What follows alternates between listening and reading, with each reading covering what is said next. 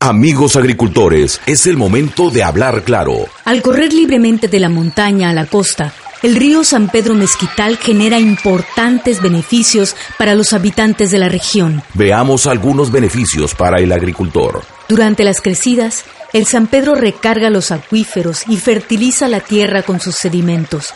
El agricultor se beneficia con suelos de alta calidad, gasta menos al cultivar y cosecha con mayores ganancias. Pero, ¿qué va a pasar en la agricultura si represan el San Pedro?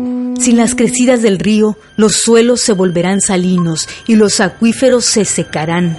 Las cosechas serán menores y más costosas. Seamos claros, con el San Pedro represado, más de 15.000 agricultores y jornaleros se verán gravemente afectados. Amigos agricultores, exijamos que el San Pedro siga libre. Consejo Intercomunitario del Río San Pedro. Únete y participa.